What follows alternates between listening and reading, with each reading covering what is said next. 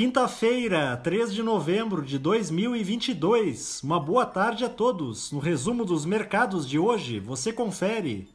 O Ibovespa terminou o dia em baixa de 0,03% aos 116.896 pontos, afetado principalmente pelos aumentos recentes nas taxas de juros no exterior, em especial nos Estados Unidos e no Reino Unido.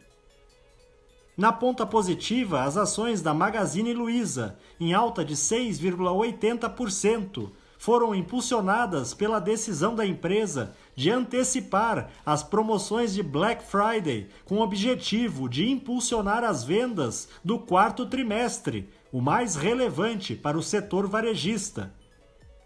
Na ponta negativa, os papéis da Eneva, em baixa de 3,40%, recuaram após o presidente da empresa informar ao conselho de administração que vai renunciar ao cargo. O dólar à vista, às 17 horas, estava cotado a R$ 5,13, em alta de 0,14%. Já no exterior, as bolsas asiáticas fecharam em baixa depois que autoridades chinesas reafirmaram a política rígida contra a Covid-19, que continua pesando na atividade econômica do país. No Japão, o índice Nikkei teve baixa de 0,06%. Na China, o índice Xangai Composto caiu 0,19%.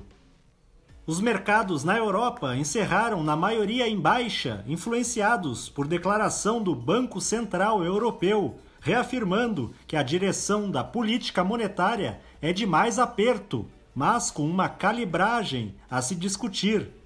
O índice Eurostock 600 teve perda de 0,93%. As bolsas americanas terminaram em baixa, repercutindo pelo segundo dia consecutivo a decisão do Banco Central norte-americano de elevar sua taxa básica de juros em 0,75 ponto percentual para 4% ao ano. O Dow Jones caiu 0,45%, o Nasdaq teve baixa de 1,73% e o S&P 500 recuou 1,06%. Somos do time de estratégia de investimentos do Banco do Brasil e diariamente estaremos aqui para passar o resumo dos mercados. Uma ótima noite a todos!